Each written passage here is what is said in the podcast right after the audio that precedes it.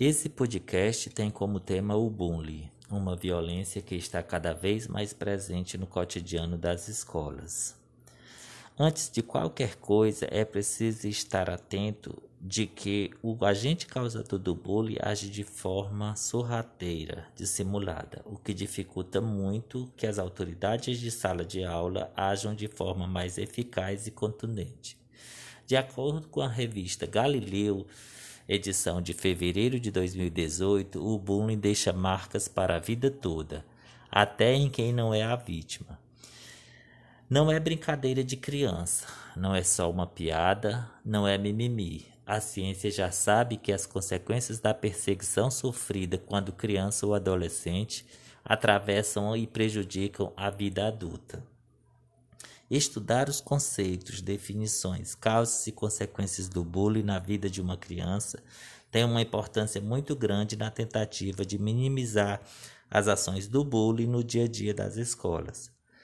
O curso de pedagogia, ou seja, a formação dos professores que atuarão nas séries iniciais das crianças, é o ambiente acadêmico mais adequado para que esse tema seja dissecado em todas as suas particularidades.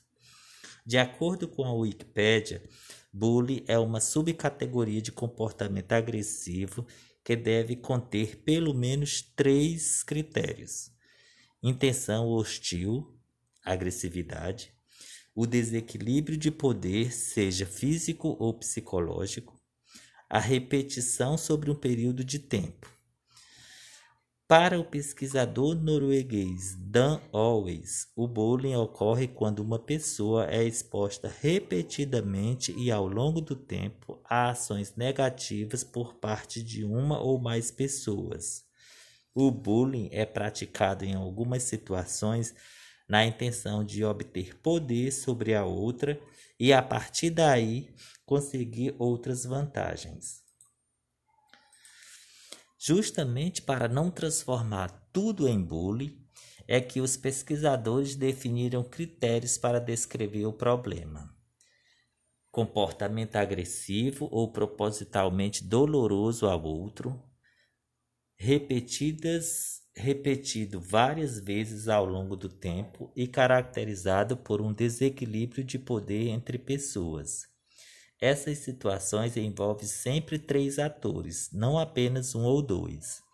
A, o agressor, a vítima, a vítima mais frágil e, em geral, com baixa confiança e autoestima para se defender, e o público. Sem a plateia para rir ou repassar as piadinhas, nenhuma brincadeira tem vida longa. É fundamental que haja uma ação de enfrentamento ao bullying isso pode acontecer através de uma parceria contínua entre a escola e a família na busca precisa de informações com o intuito de minimizar seus efeitos. Espero contribuir para que esse assunto seja encarado como um problema sério e que traz consequências muito negativas na vida de quem sofre. Conscientizar as escolas de que não se trata apenas de coisas comuns que sempre acontecem. As escolas precisam se encorajar para acabarem com ambientes propícios ao desencadeamento do bullying. A gente sabe que não é fácil, que é necessário estar muito antenado, porque com a massificação da tecnologia e das redes sociais, o bullying tem se camuflado ainda mais.